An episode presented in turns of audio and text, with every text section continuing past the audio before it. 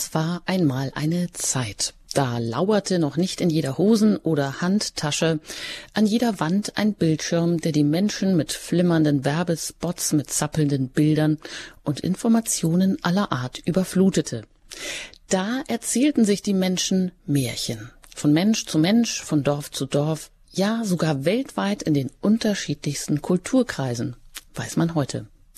Herzlich willkommen in der Reihe Märchen neu interpretiert heute mit dem Froschkönig in der Lebenshilfe bei Radio Horeb. Ich bin Anjuta Engert und lade Sie ein, in der kommenden Stunde einem dieser Kunstwerke von zeitloser Gültigkeit zu lauschen.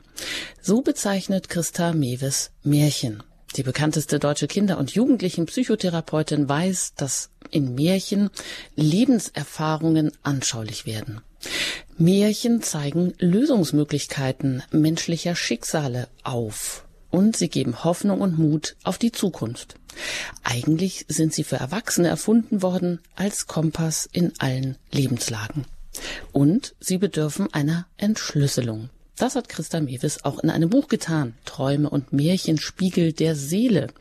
Und sie tut es heute für uns. Ein herzliches Willkommen nach Uelzen in Niedersachsen.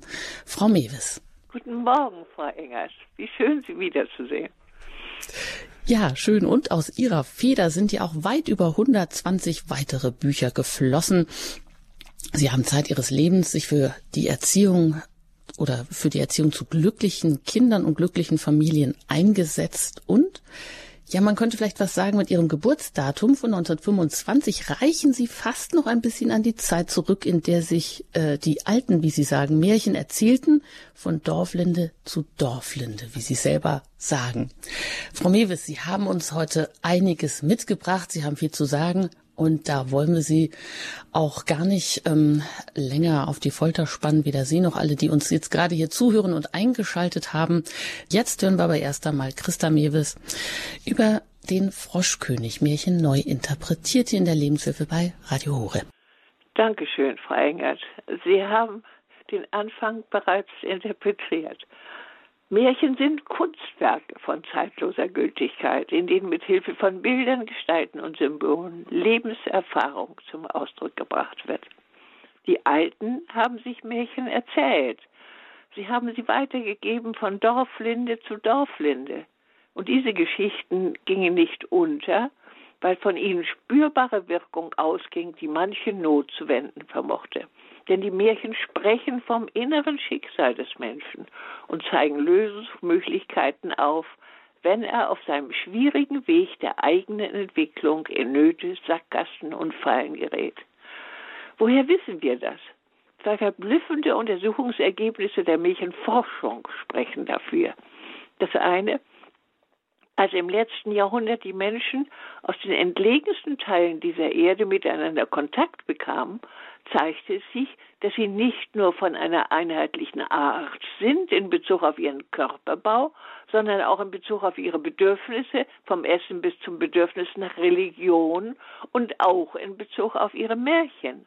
Bei fast allen Völkerstämmen gibt es übereinstimmende Märchenmotive, auch derjenigen, die nachweislich seit Jahrtausenden keine Berührungsmöglichkeiten hatten, meist nicht einmal Kenntnis voneinander. Die zweite Erkenntnis stammt aus dem Bereich der Tiefenpsychologie. Als Psychoanalytiker, angeregt durch die Beobachtungen Freuds und C. Jungs, begann, sich Träume erzählen zu lassen, zunächst mit dem Ziel, auf diesem Weg Ursachen seelischer Verletzungen zu entdecken, stellten sie fest, dass die Traumwelt des Menschen den Märchen verblüffend ähnlich sieht. Auch moderne Menschen kämpfen oft Nacht für Nacht mit wilden Tieren, Ungeheuern und Riesen. Sie ängstigen sich in Prüfungen, sind in Gefahren gefressen, zerfleischt, verzaubert zu werden, finden sich verwandelt in tausenderlei Gestalten und haben entsetzliche Nöte im Traum auszustehen. Im Märchen sind solche Geschehnisse ebenfalls in Bildern enthalten. Sie klingen in der Seele des Einzelnen als unbewusst vertraute Symbole an. Nicht in Form eines Denkprozesses keineswegs finden diese Geschehnisse Eingang in unser Leben. Sie rühren vielmehr unmittelbar an unsere Gefühlsseite, die ohne dass wir eine Ahnung davon zu haben brauchen, in dieser Bilderwelt zu Hause ist. Deshalb sind Kinder von Märchen, Mythen, religiösen Bräuchen und Musik eben auch so besonders fasziniert. Deshalb benutzen wir heute die Volksmärchen mit Recht als Kinderbuchliteratur. Denn allemal geben die Märchen Hoffnung und damit Mut. Mut auf eine Zukunft. Aber damit erschöpft sich keineswegs die Bedeutung dieser so allgemeingültigen Kunst. Sie sind ja auch ursprünglich keineswegs eben für Kinder erfunden worden, sondern damit erwachsene Menschen für ihre Lebensschwierigkeiten einen lohnenden Kompass bekommen. Und diese betreffen keineswegs irgendwelche zufälligen Einzelschicksale, sondern grundsätzlich allgemeine Bewältigungsnotwendigkeiten äußerer wie auch innerer Art. Aber diese Lebensweisen sind eben in Bildern ausgedrückt. Christus macht das genauso. Als Gleichnisse benennt er deshalb diese Übermittlungsart, bedient sich ihrer sehr häufig und begründet das damit, dass er sich so am ehesten verständlich machen könne. Aber bei den Märchen gewinnt der Mensch über die Bildergeschichten eben einen tieferen Einblick, sogar in diesen Zusammenhang seines Einzellebens mit den großen Lebensgesetzen, nach denen jeder Mensch antritt, ohne sich dessen nun gleich schon ganz und gar nicht als Kind bewusst zu sein.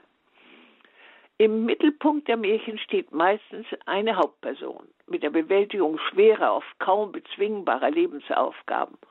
Oft ist das ein junger Mann, in anderen ist es eine seelisch edle Frau, im Weiteren ein Geschwisterpaar, wie zum Beispiel in Brüderchen und Schwesterchen oder in Jorinde und Joringel.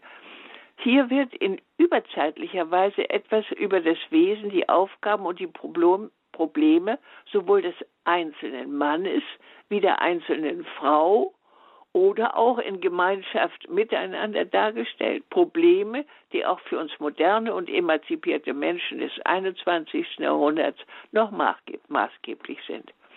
Märchen können uns auch grundsätzlich eine wesentliche Unterscheidung von Gut und Böse lehren. Sie vermitteln ein urwahres Wertsystem. Der ehrliche, tapfere, bescheidene, demütige, gehorsame wird belohnt. Der neidische, gierige, hinterlistige, böse, übermächtige wird bestraft. Und es wird an eindrucksvollen Beispielen vermittelt, wie gut sein praktisch aussieht. Tapfer zum Beispiel wie das Schneiderlein. Ehrlich und lieb wie das Märchen im Sterntaler, fleißig wie die Goldmarie, offen und hilfreich wie das Rotkäppchen, freundlich, bescheiden und zäh durchhaltend wie die Müllerstochter im Rümpelstilzchen. Unmoralische Sackgassen, ja oft mit dem Bösen, mit dem Teufel direkt im Kontakt, tauchen auf. Hinterhältig wie der Wolf in den sieben Geißlern, neidisch wie die Königin im Schneewittchen, beleidigt wie die böse Fee bei Dornröschen, verleumderisch wie die Ziege im Tischlein deck dich, teuflisch wie der Teufel zum Beispiel in der Teufel mit den drei goldenen Haaren, der dort das Böse direkt inszeniert. Aber worauf sich das Geschehen in der Realität konkret beziehen kann, ist damit noch nicht ans Licht gebracht. Das bedarf gewissermaßen einer Übersetzung in unsere Alltagssprache, einer Entschlüsselung also schon ganz und gar für uns verkopfte Menschen heute. Regelmäßig steht also in den Inhalten des Geschehens, ähnlich wie in den Evangelien, eine positive Zielhaftigkeit mit einem Leben voller Proben im Hintergrund. Nach gefahrenreichen Lebenswanderung geschieht Heimkehr oder königliche Hochzeit als Höhepunkt. Und wo befindet sich diese in all ihrer Endgültigkeit? Nun, natürlich im Königshaus. Und das heißt übersetzt natürlich bei Gott. Durch Deutung auf diese Weise lässt sich auch in vielen Märchen diese Zielhaftigkeit als religiöse Aussage und damit auch als eine geheime Glaubensstärkung erkennen. Das soll in, den, in der neuen Sendereihe jeweils mit vier bekannten Märchen angepeilt werden. In den nächsten 40 Minuten wird uns nun der Froschkönig beschäftigen. Die meisten von Ihnen werden dieses Grimmsche Märchen noch im Gedächtnis haben. Der Inhalt ist rasch am Anfang erzählt. Eine wunderschöne junge Königstochter aus einem beschützten Königshaus liebt es, am nahen Wald an einem Brunnenrand zu spielen. Ballfangen mit einer goldenen Kugel ist ihre liebste Beschäftigung. Aber ach, diese entfällt ihr und rollt in den Brunnen. Aus dessen trüben Grund taucht ein Frosch auf und bietet den weinenden Mädchen seine Hilfe an. Er verspricht, die Kugel heraufzuholen, nennt aber sofort seinen Kaufpreis. Der erscheint dem Mädchen seltsam hoch und anmaßend. Er möchte nämlich der Spielgefährtin der Prinzessin sein und sie auf allen Wegen begleiten. Diesen Preis für die Kugel aus dem Maul eines Frosches macht das Mädchen zwar nicht ernst nehmen, es stimmt aber trotzdem zu und stürzt heim in der Hoffnung, so davonzukommen. Aber der Frosch folgt ihr und setzt sich neben sie an die Königstafel. Zwar lässt sich der König die Geschichte von dem reuigen Mädchen erzählen, gibt aber nicht nach. Was man versprochen hat, muss man halten, erklärt er. Nach dem Essen hupft der Frosch unverzüglich in die Schlafkammer der Prinzessin und begehrt, bei ihr im Bett zu schlafen. Das steigert ihre Angst derart, dass ihr die Kraft zuwächst, den Frosch zu ergreifen und an die Wand zu klatschen. Aber, oh Wunder, nun verwandelt sich das glitschige Tier in einen edlen Prinzen, umfängt das Mädchen und erklärt, dass er von einer bösen alten Hexe in einen Frosch verzaubert gewesen war. Unverzüglich wird die Einwilligung zur Hochzeit eingeräumt. Eine Kutsche rollt heran und die Fahrt ins Reich der Zukunft beginnt. Aber nun folgt in diesem Märchen ein seltsamer Schluss. Dem Kutscher Heinrich sind während der Verzauberungsphase seines Herrn eine Anzahl blockierender Schmerzreifen um sein Herz gelegt gewesen. Während der Kutschfahrt ins heimliche Reich springen diese jetzt unter lautem Krachen von den Wagenrädern ab. Diese Geschichte soll uns nun mit der Deutung der Einzelheiten beschäftigen. Die Anfangsszene zeugt von der großen Unbefangenheit eines durch sein Elternhaus beschützten Mädchens. Seine Lebendigkeit ist ebenso groß wie seine Abenteuerlust, wozu der Wald mit all seinen Geheimnissen, in vielen anderen Märchen auch, als symbolischer, noch unbekannter Lebenshintergrund dient. Das Märchen spielt mit einer goldenen Kugel. Die Kugel ist wie die Kugel auf unseren Kirchtürmen, ein Symbol für Vollkommenheit schlechthin. In unserem Märchen ist die goldene Kugel zum Beispiel als Zustand am Lebensanfang dieses Mädchens, als ein Ziel ihrer Menschenseele deutbar. Denn wir alle Streben nach Vollkommenheit. Das entspringt der ursprünglichen Vollkommenheit jedes vom Schöpfer geschaffenen Geschöpfes. Deshalb ist die Kugel symbolisch als ein unbewusster Schatz in der Seele eines reinen Mädchens, als sein seelischer Besitz enthalten. Aber nun, die pubertäre Abenteuerlust dieser Kleinen kennzeichnet eben mit diesem Standort am Brunnen eine unbewusste Offenheit für die Tiefe des Lebens, mit einer für sie noch undurchschaubaren, aber neugierig machenden Oberfläche, eben wie das Wasser des alten Brunnens. Ein unbescheidenes junges Mädchen nähert sich in der Tat meist mit naiver Neugier den ihm unbekannten, undurchsichtigen Tiefen des Lebens, wofür dieser verschlammte alte Brunnen hier eben steht. Wenn man nun für diese Szene mit der in den Brunnen rollenden Kugel eine Entsprechung für die Situation eines wohlerzogenen jungen Mädchens, die es ja auch noch in unserer Zeit gibt, wenn man die nun in unserer Zeit sucht, lässt sich eine etwa 16-Jährige vorstellen, die sich unbedenklich und unbeschwert dem unbekannten Neuland eines modernen, erwachsenen Lebens zuwendet.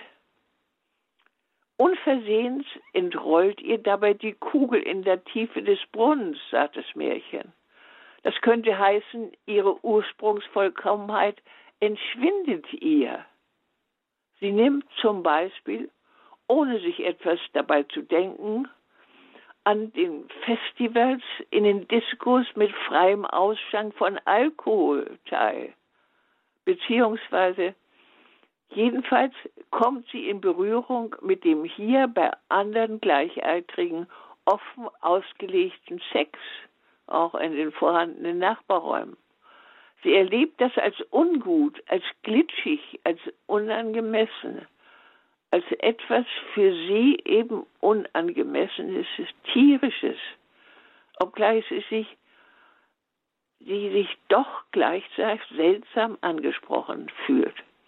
Ja, hat sie nicht vielleicht die goldene Kugel, die das Ziel ihrer Lebensvollkommenheit enthält und bedeutet, durch die unbedenkliche Zielsetzung, Hinwendung zu dieser Lebenswelt bereits verloren? Jedenfalls ist sie im Märchen über den Verlust der Kugel seltsam traurig. Aber dann taucht der Frosch auf. Er verspricht sogar, ihr die Kugel wieder zurückzubringen aus der Tiefe des Brunnens. In die Moderne transportiert könnte man sagen, nun ist da aber einer, der ihre Traurigkeit anspricht, der sich ihr zuwendet, vielleicht auch gleich schnell etwas zu nah. Aber wenn er sie berührt, fühlt sich das für sie wie glitschig an, als sei er ein Frosch. Er verspricht etwas, aber er will auch etwas dafür haben. Was will er haben? Sie als ganze Person, voll, ganz. Sie flieht nach dieser Erkenntnis in den Schutz des elterlichen Hauses, spürt aber, dass sie von ihren Gedanken und ihren unausgegorenen Froschwünschen geradezu verfolgt wird. Dem klugen König wird das sichtbar, aber er kann sie von dem merkwürdigen, urigen Drängen in sich selbst, in ihr selbst, nicht befreien. Denn erstens kann und will dieser weise König seine erwachsenen Kinder nicht von Eigenverantwortung entlasten.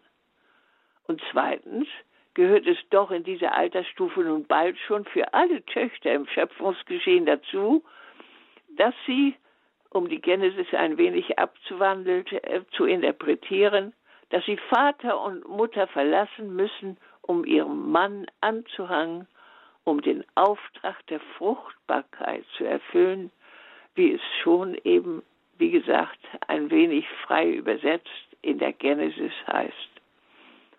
Symbolisch befindet sich das Bett also sogar im Königshaus und harrt in dieser Szene schon darauf, um gewissermaßen die Zukunft zu gewähren.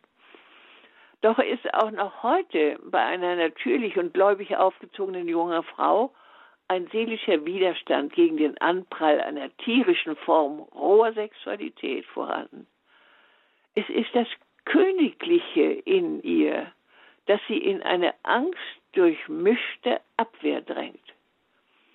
Dieser Art von Inbesitznahme kann der edle Seelenteil in ihr nur mit massiver Abwehr begegnen. Das ist im Symbol des an die Wand geklatschten Frosses zu verstehen. Sie gerät nun in einen Angstzustand, der ihr Kraft gibt. Angst ist nicht nur böse. Denn für den Mann erweist sich das als die entscheidende Rettungstat. Der Frosch in ihm, also die rohe Tiernatur, hielt ihn lediglich gefangen hatte gewissermaßen in tierischer, froschähnlicher Weise bei ihm, ja wohl verführt durch den verderbten Zeitgeist, Vorrang gewonnen. In der Märchensprache wie verzaubert durch eine böse, uralte Hexe. Aber die Begegnung mit diesem Märchen in seiner Reinheit und Standfestigkeit ist nun für ihn wie eine Befreiung von einem unguten Zauber, wie von einer seinem wahren Menschsein unangemessene Primitivität. Er kann nun seine eigentliche edle Form von Liebe als Kern seiner wahren Wesensart, als sein Prinzsein nun wieder erkennen und wieder neu leben. Aber es schlummerte als seelisches Königtum eigentlich schon von Anfang an in seiner Kinderseele. Deshalb könnte auch ein junger Mann nach der energischen Abweisung durch das von ihm geliebte Mädchen mit den Worten so, aber nun nicht, auf der schlimmen, ihm eigentlich unermessenen Verzauberung seiner Prinzenseele zum Frosch, Frosch herausfinden. Er war eben zu froschähnlichem Verhalten, noch einmal sei es gesagt, durch Verführung etwa zu schrankenlosen Primitivsexweisen des Zeitgeistes nur wie in einem sumpfigen Brunnen festgebannt gewesen. Durch den hartnäckigen Widerstand einer gesunden jungen Frau, dadurch gewissermaßen wie an die Wand geklatscht, könnte sich seine Seele nun zum voll angenommenen Gefährten der Prinzessin Seele dieser jungen Frau mutieren. In Klammern möchte ich hinzufügen, ich denke, es ist zum Beispiel vorstellbar, dass das Mädchen dann dem befreiten Prinzen, also dem verliebten jungen Mann, vorschlägt, bis zur Hochzeit mit dem Ehevollzug zu warten. Aber das ist meine eigene Vorstellung. Denn alles Königliche ist in dem Märchen grundsätzlich ja ein Symbol für das Edle, für das wahre, Gute und Schöne, für das geistig Hohe. Und das wartet von Gott in uns hineingelegt, in unserem Leben mit zielhaft strebendem Tun auf eine, eine Ausgestaltung in dieser unserer Welt. Das ist die Hoffnung Gottes für den Menschen. In diesem Sinn wird am Schluss des Märchen noch einmal nachgefragt. Der Kutscher Heinrich ist interessanterweise oder kann so gedeutet werden als ein Symbol des dienstbereiten Teils, eines zweiten Teils in der Seele des Mannes, solange sein Leben gradlinig blieb.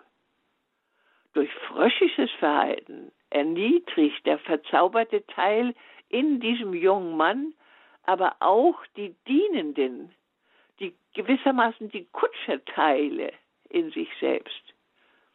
Diese Kutscheranteile in ihm waren dadurch mitblockiert. Das steht symbolisch für das Häupern der Rede durch die den Lebenswagen blockierenden Reifen. Heinrich, Heinrich, der Wagen bricht, ruft deswegen der Prinzenteil. Aber der Heinrich-Teil antwortet, das sind nur die Reifen von meinem, Klammer auf, von deinem Herzen. Das will heißen, eigentlich lag die Verzauberung in der Seele des Prinzen wie eine Lähmung, auch um das Herz seines Kutscheranteils, solange der Königssohn so tierisch, fröschisch lebte. Diese Reifen, die Behinderung zu konstruktivem Tätigsein also, können nun von der erlösten Lebenskutsche abspringen und frei werden zu hochdehnenden Tätigkeiten, letztlich für den Dienst beim allmächtigen Gott, bei Gott Vater, dem das Hochzeitspaar nun im schnellen Schritt entgegenfährt.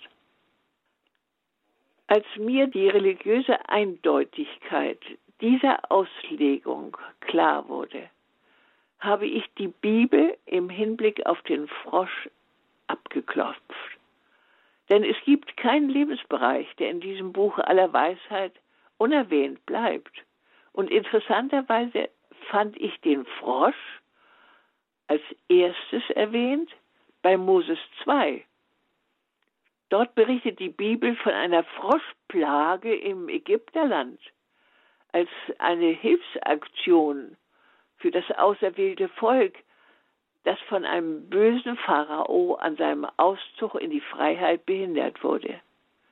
Diese Frösche, so heißt es im Text, überschwemmten die ganze Bevölkerung und vor allem drangen sie bis in die Schlafgemächer, die Schlafräume aller Ägypter vor.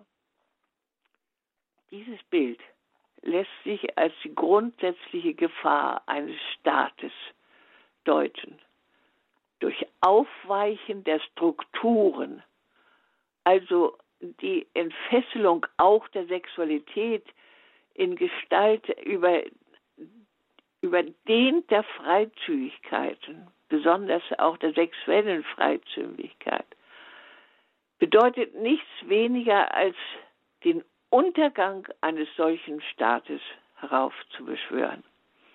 Dafür steht die Froschplage im Ägypterland, genauso wie die Vergötzung der Sexualität nicht nur den Untergang dieses Kulturvolkes, sondern auch den der Griechen und Römer und anderer jeweils heraufbeschworen hat in der jeweiligen Geschichte. Aber, und ist das nun nicht hochinteressant, es kommen Frösche nicht nur am Anfang, nicht nur auch ein paar Mal in den Psalmen, dann aber vor allem am Schluss der Bibel, in den Offenbarungen des Johannes, in dessen Zukunftsvisionen noch einmal vor. Und zwar, es ist ein bisschen schwierig am Anfang, aber ich hoffe, es Ihnen klar zu machen, zunächst im Kapitel 16, 13 und dort als eine dämonische Überschreitung der Schöpfungsordnung. Das muss ich Ihnen noch ein bisschen mehr erklären. Vorher wird nämlich über den Drachen und zwei Tierungeheuer in dessen Dienst schon im Kapitel 13 berichtet. Dort werden die drei Ungeheuer beschrieben, die mir wie eine Nachäffung der heiligen Dreifaltigkeit vorkommen. Und dann wäre deutbar, der Drache, der hinter der Szene die Drippen zieht, als Nachäffung der Allmächtigkeit von Gott Vater, das sich weltliche Großmacht anmaßende Tier aus dem Urmeer als der Antichrist, als die Nachahmung von Christus also, und das dritte Tier, das in seinem Dienst steht, als die Medien, als Nachäffung des Heiligen Geistes. Aus den Mündern dieser drei Ungeheuer, so heißt es dann im Kapitel 16, ohne das noch einmal genau zu erklären. Ich zitiere jetzt den Vers 13. Dringen nun unreine Geister wie Frösche hervor, denn es sind Geister von Dämonen, die Zeichen tun die zu den Königen des ganzen Erdkreises gehen. Ende des Zitats. Also übersetzt, damit überschwemmen diese fröchischen, dämonischen Geister den ganzen Erdkreis. Und ist damit nicht die Bedeutung unserer Situation heute im Hinblick auf die Entfesselung der Strukturen besonders auf der Sexualität und ihrer Folgen ausgedrückt? Wer zum Beispiel heute nicht reinste Kinderseele hundertfach durch schamlose Medien, also durch verbale Vermittlung verdorben, durch Überschwemmung mit sexuellen Materialien, mit Pornografie, Anregung zum, zum Sex, die diese kleine, kleinen ihre Lebensvollendung, das heißt also laut Märchensprache, ihre Kugel einer späteren Vollendung verloren gehen lässt, sodass dieser Schatz im schlammig gewordenen Brunnen der Umwelt versinkt. Das Märchen vom Froschkönig enthält also eine klare Wegweisung zur Verwirklichung von des Herrn Plan mit dem Menschen mit der Krone seiner Schöpfung und steht damit im Dienst reiner seiner Schöpfungsordnung.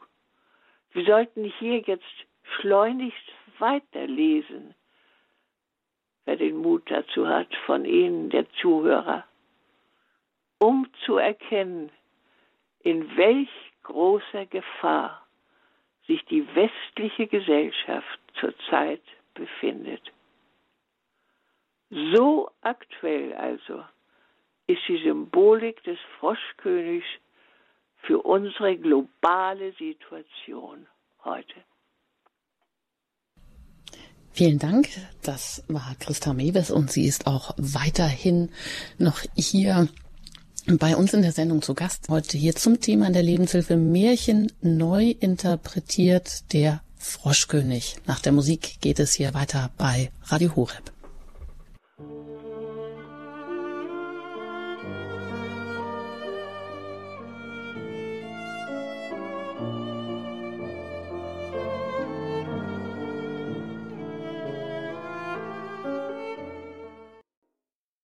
Märchen neu interpretiert. Heute haben Sie etwas über den Froschkönig gehört von Christa Mewes, der bekanntesten deutschen Kinder- und Jugendlichen Psychotherapeutin.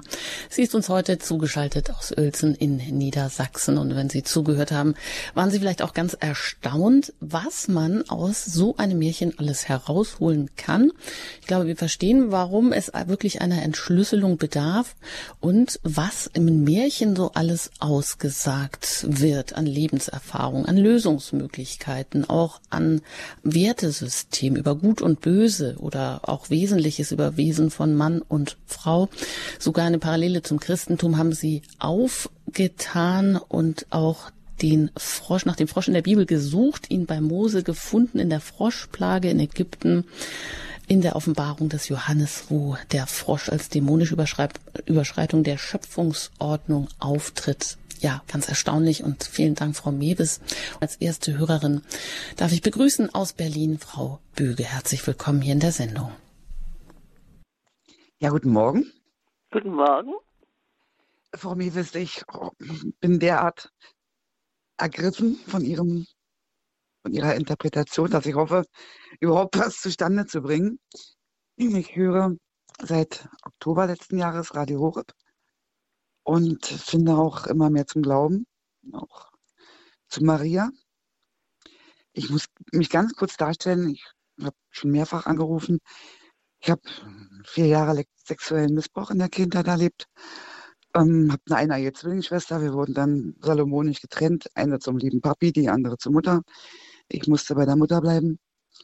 Und habe 30 Jahre lang versucht, alles ja, mehr oder minder runter zu schlucken und ähm, mich in Märchen regelrecht verrannt. Ja, und auch gerade in das Märchen des Froschkönigs. Und so wie Sie heute interpretiert haben, trifft das genau meine Empfindungen. Ah ja. Der Kinderseele, die qua, qua Geburt ja, diese goldene Kugel in den Händen hält und entweder selbst wegwirft oder durch unsere nicht nur westliche, sondern gesamte Welt, durch sexualisierte Gewalt derer, die einfach mit der Kinderseele machen. Das tun wir letztlich ja alle. Und in ja. bestimmten Fällen eben noch sehr viel ja. mehr. Ja. Und die Auswirkungen, die sich daraus ergeben, ich habe immer Gottes Nähe gespürt und bin protestantisch gekauft, wollte aber konvertieren, habe 30 Jahre lang mit meinem Mann, bei dem ich abends mein Abitur im Abendgymnasium nachgeholt habe und dann Jura studiert habe, einen Mann gefunden, der ja, mich liebt in, in einer Josefsehe und ich bin also ganz reich beschenkt. Ah ja, eine echte Hochzeit. es ist, ähm, ich habe so viele Wunder in meinem Leben erlebt und habe mich trotzdem ob der Verletzung immer wieder ja gegen Gott gewehrt und ja. vor allem auch gegen Maria. Meine Mutter war beteiligt. Die Nähe, deshalb auch die, der Hang zu, zum Märchen, ja, aber die Nähe zu Frauen, also auch zu mir selbst, das ist ja das ganz Fatale. Ja, ja. War so oder ist so beeinträchtigt, so in den dreckigen, verschlammten Bohnen Ja, ja.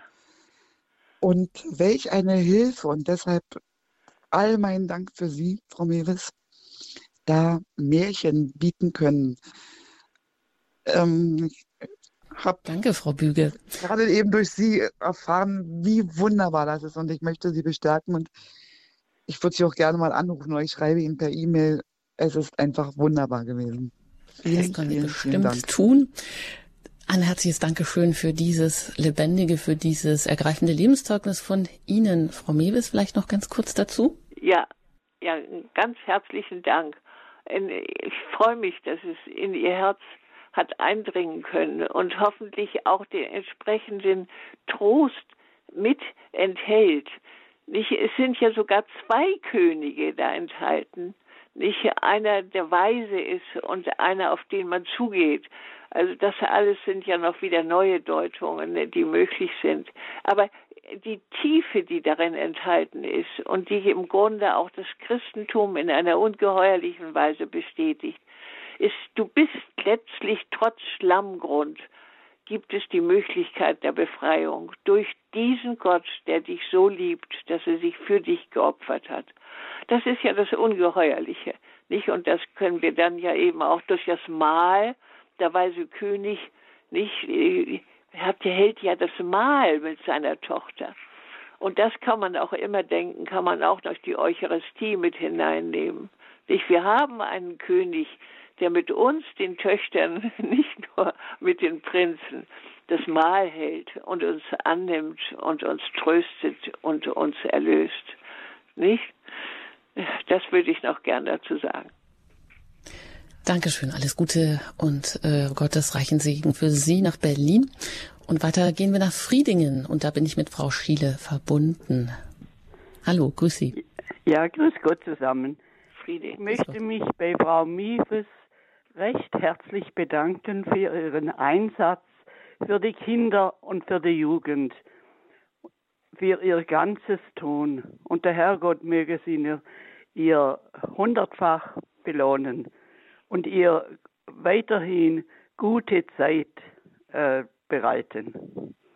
Ja, das ist, das ist sehr lieb, Dankeschön. Ich mache nichts anderes als die anderen, aber dass ich jetzt in meinem 96. Lebensjahr immer noch nicht aufhöre, mit hineinzurufen in die Welt, das liegt daran, dass ich doch denke, dass unser auch dann ja traurige Gott über unsere verderbte Welt diese Hilfen braucht, dass er, dass er sich danach sehnt, dass wir ihm, dass wir ihm dienen in dieser Weise, nachher auch der Kutscher sogar noch wieder in Bewegung gerät und sich als ein, sich der Prinz als ein dienender Mensch erlebt, nicht? Das ist ja auch da drin. Ja, also vielen Dank und weiterhin gute Zeit. Ja, danke schön. hoffe, dass Vielen wir Dank Sie noch öfters hören. Ja, das hoffen wir auch, dass diese Sendereihe noch weitergeht. Wir hatten ja begonnen mit Hänsel und Gretel und heute mit der zweiten äh, Sendung über den Froschkönig. Frau Schiele, Friedingen, wo liegt das denn? Wo, woher rufen Sie uns Im an? oberen Donautal. Ah, Ja. sehr schön. Alles Gute Also Ihnen. dann alles Gute euch Ja. und tschüss. Machen Sie es gut. Auf Wiederhören. Ja, auch tschüss. Ja, weiter geht es zu Frau Wassertal nach Munster. Ich grüße Sie. Ja, ich grüße Sie auch beide und freue mich, dass ich dran bin. Ich habe ja zu diesem Aufruf von Frau Mewes zum Schluss, was geschieht mit unseren Kindern durch die Medien. Da hatte ich just gestern von jemandem gehört, dass der Bundestagsabgeordnete, der auch Christ ist, Frank Heinrich, ich glaube, der ist aus Sachsen oder Thüringen, der wollte gerne Initiative starten gegen diese Pornografie, die heute mit den Kindern heute schon von klar jung auf vertraut werden durch Internet, durch Smartphone Ja, ja, und genau. so weiter. Aber da ist die Frage, wie kann man wohl dagegen angehen? Also es war ja dieser Aufruf, lasst uns die Kinder davor schützen oder bewahren von Ihnen, Frau Mewes. Aber wie kann man das? Das ist ja so eine Macht, Ja. Ja. die da steht. Und das ist einfach nochmal, das hatten wir gestern da auch nochmal drüber gesprochen gehabt, ne? Das ist auch bis in EU oder in unsere Regierung, das ist ja so eine Ja. Macht, die Ja. da ist. Wie kann man da wohl was gegen unternehmen? Ja, also es geht sicher nur durch eine, wirklich durch eine Reinkarnation der gesamten Menschheit. Äh, sie muss wirklich total umgewandelt werden. Und die erste äh, Anruferin eben, die hat ja auch dann wieder den marianischen Aspekt erwähnt. Im letzten, in der letzten Sendung hatte ich Hänsel und Gretel, da kommt ja die Maria direkt als die weiße Ente, die, die dann Hänsel und Gretel hinüberführt zum Vater. Nicht, kommt ja kommt ja direkt was das vor, was wir brauchen.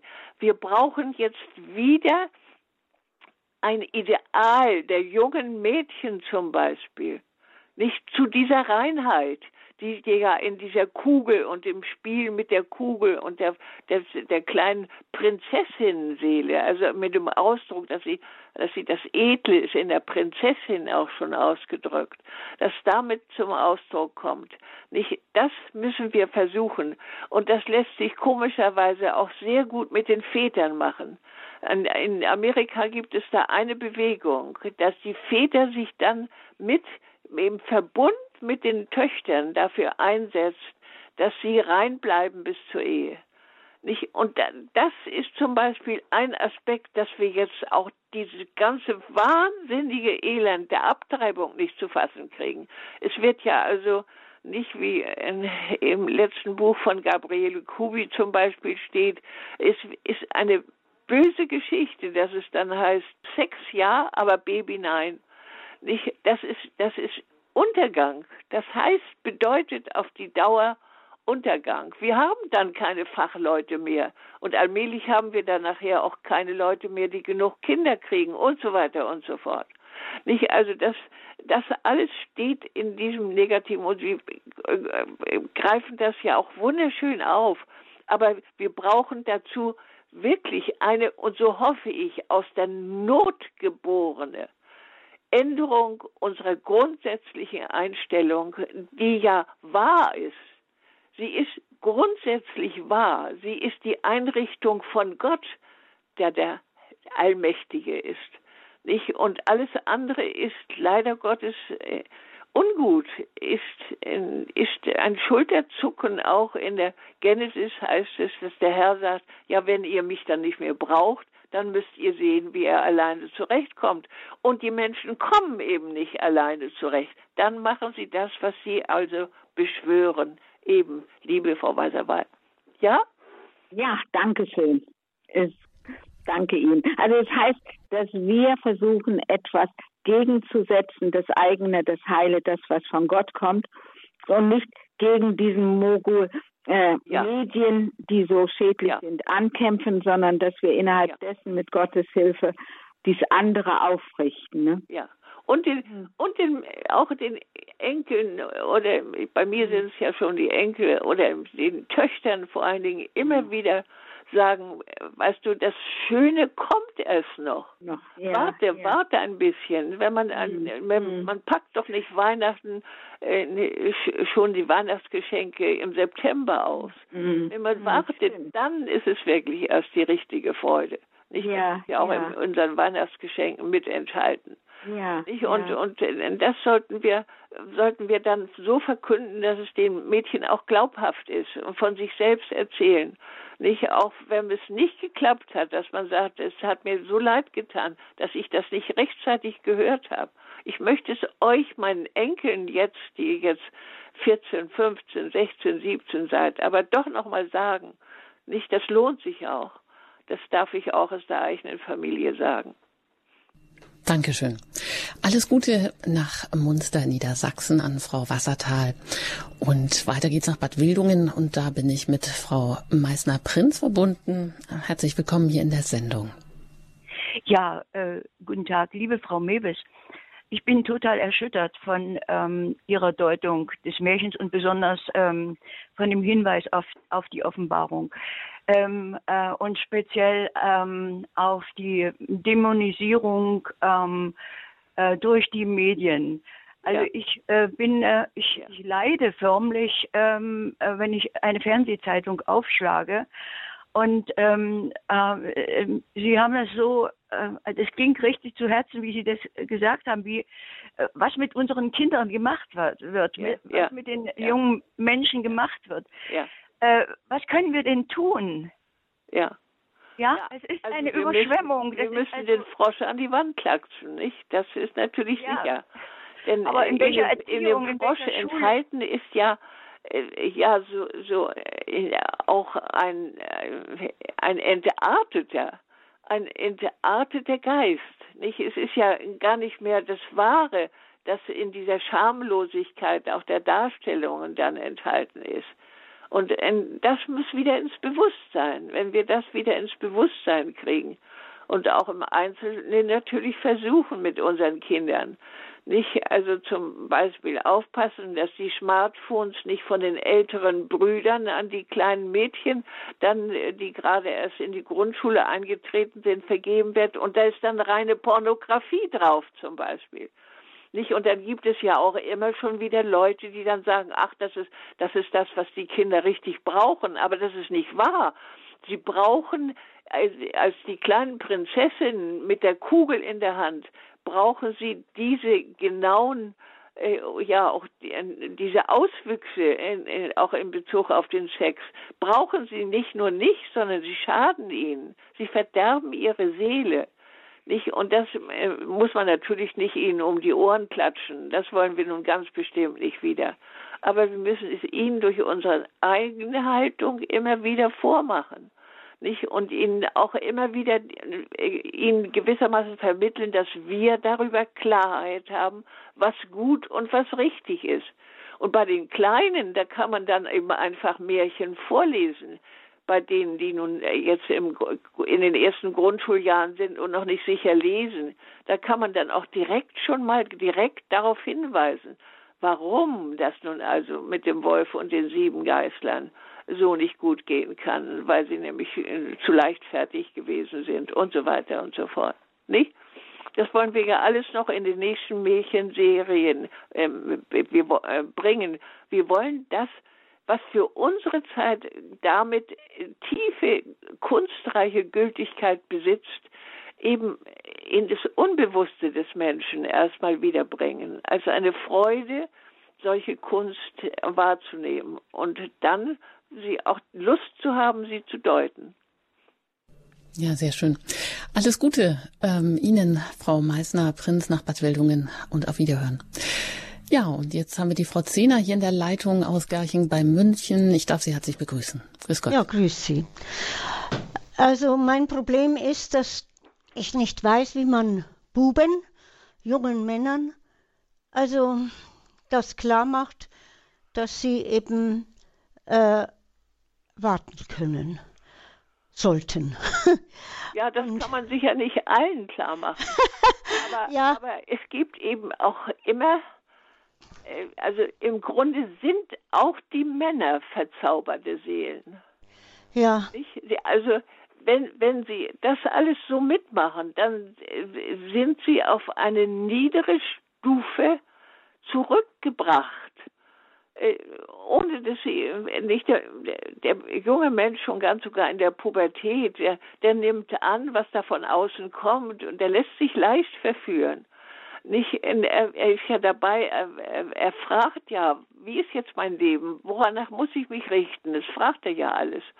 Und äh, deswegen ist das nicht, wir brauchen daran auch nicht zu verzagen. Ich kenne viele Geschichten aus meiner Praxis, in denen sich dieses an die Wand geklatscht sein wirklich von einem tüchtigen Mädchen vollzogen hat das gesehen hat, diese Form von Sexualität, auch die perverse Sexualität gibt es ja in aller Masse, die wird, wird angeboten gewissermaßen als das Richtige, Schöne, das Wahre.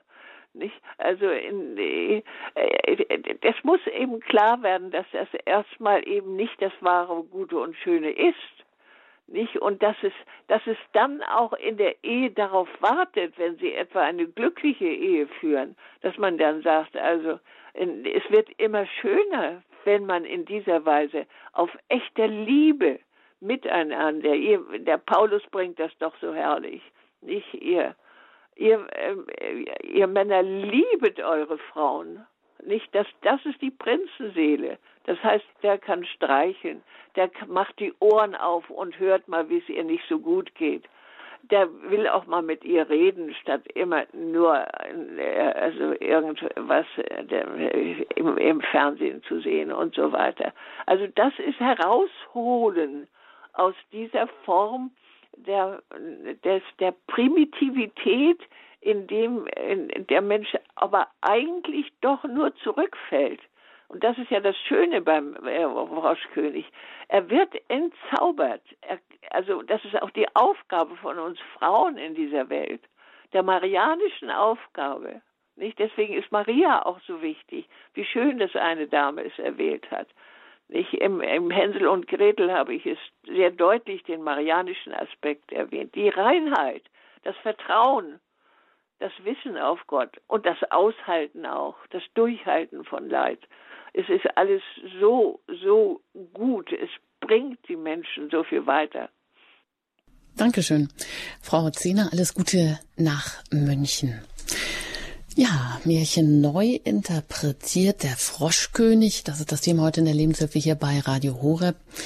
Frau Mewis, Sie haben das ja schon gesagt, die Märchen, die bedürfen einer Entschlüsselung und das hatten die Menschen, als sie sich von Mund zu Mund diese Märchen weitergegeben haben, vielleicht bei einem warmen Kaminfeuer, als es eben auch noch kein Licht gab, stellt man sich das immer ganz gemütlich vor, ähm, wo es noch diese Tradition gab.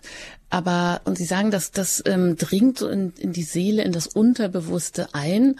Jetzt haben es Märchen aber heute hier schwer. Es wird ja auch gerne behauptet, dass, äh, oder viele machen das sogar schon so, dass sie meinen, Märchen erzählt man gar nicht mehr Kindern, weil man meint, das sei viel zu brutal.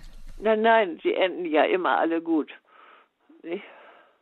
Sie enden. Ja. Also da können wir weiter darauf hoffen, dass das irgendwie auch eine Wirkung hat, deren wir uns vielleicht gar nicht so bewusst sind, aber dass es als ein, ein Bild sich in der Seele einfach festsetzt, oder? Ja, und die, ähm, die Kinder sind ja glücklich, wenn dann also nun die böse Hexe in, ins Fass gesteckt wird und den Berg runterrollt und nun gar nichts mehr machen kann fürs liebe, liebe Schneewittchen und so weiter und so fort. Nicht, also äh, dann sind die Kinder entlastet und freuen sich und sind glücklich und äh, und, und wollen das Mädchen wiederhören und wollen es wiederhören, weil es sie anspricht in einer bestimmten Situation äh, aus der sie wieder noch Honig saugen kann. Ja, so ist das wohl, das stimmt. Eine letzte Hörerin darf ich hier noch auf Sendung bitten, Frau Tillmann aus Meschede. Ich grüße Sie. Ja, guten Morgen, hier ist Sarah Tillmann. Ähm, das Thema mit der Reinheit, ähm, das hat mich die letzte Zeit sehr viel beschäftigt. Und die Frage ist ja, was hat Gott für uns gewollt? Und ähm, ähm, die Sache ist ja vor dem Sündenfall. Wie hat er es vor dem Sündenfall für uns gewollt? Und da denke ich, dass, ähm, dass wir ähm, uns fortpflanzen sollten, ähm, ganz ohne Sexualität, dass er es so damals gedacht hatte für uns, dass es alleine durch geistige Liebe möglich ist. Mhm. Ähm, und jetzt ist es, sind die Dinge ja anders.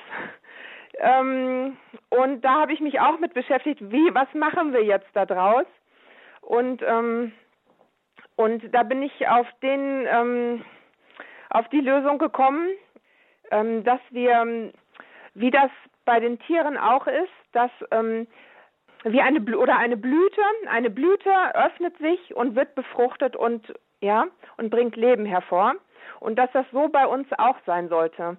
Also nicht einfach so zum Vergnügen, sondern wirklich zum zum um das Leben weiterzugeben. Ja. Und wirklich nur dafür. Ja, ja, warum nur dafür? nicht also ganz bestimmt dafür, denn also wir brauchen da nicht von der Bibel abzuweichen. Nicht als erster Satz steht in der Bibel, nicht, nicht er schuf ihn als Mann und als Frau, sagte, seid fruchtbar und mehret euch. Nicht, es ist damit also als allererstes ist die Fruchtbarkeit des Menschen wo kommen wir denn dahin ohne Fruchtbarkeit? Nicht? Das, es läuft ja nicht. Wir haben das ja jetzt versucht mit der Antibabypille allein und mit all dem, mit der Abtreibung noch viel schlimmer, mit den Millionen Kinder. Äh, nicht, das habe ich ja erwähnt mit dem äh, nicht dieses dann allein den, den Sex um des, der Lust willen Ich kann Ihnen das sogar auch noch mit Hilfe der Wissenschaft sagen. Mit, äh, mit der Bibel kann man das sowieso sagen. Das ist ganz eindeutig, auch natürlich in vielen Einzelgeschichten dann des Alten und des Neuen Testaments. Ich habe darüber ein Buch geschrieben. Die Bibel antwortet uns in Bildern. Nicht ein, ein, da muss man es nur ein bisschen übersetzen, dass man die Symbolik versteht. Aber äh, ich möchte an, an dieser Stelle eben auch noch sagen, es kommt vor allen Dingen darauf an, dass wir, dass wir das wahre, gute und schöne als das einzig Richtige erkennen. Nicht, dass wir, also der Mensch bleibt ja nicht einfach stehen. Nicht, wir sind ja sich entwickelnde Menschen. Wir sind alle, wie das kleine Mädchen ja auch, von der Kugel kommt sie zur Hochzeit. Nicht von ihrer in sich geschlossenen Rundheit kommt sie aber letztlich doch zu einer Kommunikation, zu einer höchsten geistigen Vollendung in der Ehe mit einem Mann. Das ist ja nicht nur durch sexuellen Vollzug und nicht nur durch Fortpflanzung, sondern das ist, was Johannes Paul uns so wunderschön in seiner, seiner Seminar so deutlich gemacht hat. Nicht, das kann man auch da sehen. Also wir sind sich entfaltende Menschen, wie Sie auch ganz richtig sagen. Aber wie entfaltende Blumen, nicht die, die eben die einzelnen Phasen haben. Und ich, um das wollte ich nochmal sagen, um als äh, Wissenschaft hinzuzufügen, weil sie da merke ich immer eine so große Ratlosigkeit. Die Wissenschaft hat uns jetzt deutlich gemacht, dass die ganzen Sexualhormone, die ja äh, bei den Menschen die Zweigeschlechtlichkeit, Testosteron und Östrogen bestimmen, dass diese bei den Kindern von Anfang an zurückgefahren werden bis zur Pubertät, bis zum Anfang der Pubertät. Gott kann man ganz klar erkennen, will also, dass das Kind un beachtet von der Sexualität bleibt, dass ihr das nicht immer in dieser Weise aufgetragen oder sogar schon eingeübt wird in perverser Weise. Das ist nicht entspricht nicht der Schöpfungsordnung. Und weil es nicht der Schöpfungsordnung entspricht, entspricht es nicht der Wahrheit. Und weil es nicht der Wahrheit entspricht, macht es den Menschen letztlich immer, immer nur unglücklich und unerfüllt. Ja, darf ich das ergänzen? Das ist sehr wichtig, was Sie gesagt haben und sehr richtig. Und wir müssen das also als erstes ganz heilig mithalten. Auch diese, die, den heiligen Auftrag, Familie zu bilden. Nicht wahr? Und Kinder in die Welt zu setzen und dafür sich eben mit dem Mann natürlich geschlechtlich einzulassen. Aber eben, eben nach Froschkönigart in einer Prinz, prinzenhaften Weise, in einer königlichen Weise. Und das heißt übersetzt in einer edlen Weise, die das Geistige und das Liebevolle ganz in den Anfang stellt und nicht den sexuellen Vollzug. Ja? Danke, Frau Mewes. Und auch danke, Frau Tillmann. Schön, Ihre jugendliche Stimme hier zu hören. Und ich wünsche Ihnen einfach auch dann die Entdeckung, dass wir ja doch mehr sind als ähm, Tiere und die Sexualität nicht die reine Verzweckung ist, sondern dass wir das Schöne darin im, im Bund der Ehe entdecken dürfen und uns daran freuen dürfen, so wie auch in allen anderen Dingen der Schöpfung. Sonst wäre es ja schon auch traurig. Ja, in diesem Sinne kommen wir zum Ende der Sendung. Frau Mewes, was kommt als nächstes dran? Verraten Sie uns, welches Märchen Sie als nächstes ja, vorbereiten. Im Moment, ich, ich schwanke da immer noch mal ein bisschen, weil ich dann immer noch wieder was Neues entdecke. Ich lese die Märchen dann natürlich immer noch einmal nach, obgleich sie immer schon zu meinem zu meiner Lieblingsliteratur gehört haben. Es hat meine Mutter in mich hineingesetzt, als ich noch gar nicht lesen konnte. Aber äh, da wird wahrscheinlich jetzt im Moment, denke ich, ich werd, möchte den Wolf und die sieben Geistlein als nächstes nehmen, weil auch eine große Tiefe darin enthalten ist. Und die möchte ich ja nun gerne herausbringen. Wenn, kann ich noch einen Satz sagen, Frau Engert, haben wir noch so viel Zeit? Für einen Satz schon. Ja, ich möchte auch noch sagen, wir dürfen nicht vergessen, dass die Volksmärchen ja standen vom Mittelalter an bis in die ganze äh, Neuzeit hinein. Und die sind erhalten geblieben, die die Tiefe der christlichen Wahrheit enthalten.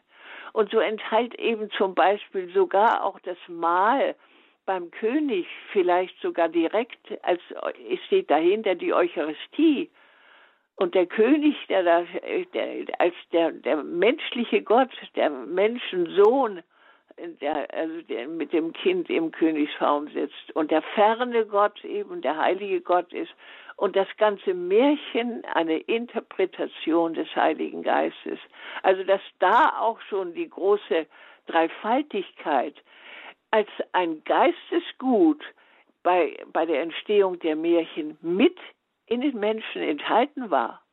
Das dürfen wir nicht vergessen. Wenn das taucht dann eben auf, wenn man ganz genau in die Märchen hineinlauscht. Ja? Und das wünsche ich uns allen. Ich denke, Sie haben die Märchenlust vielleicht neu geweckt. Das hoffe ich auch für alle, die vielleicht auch jetzt ein bisschen mehr Zeit haben zu lesen, auch den Kindern vorzulesen oder sich selber auch daran zu machen was man auch da alles entdecken kann.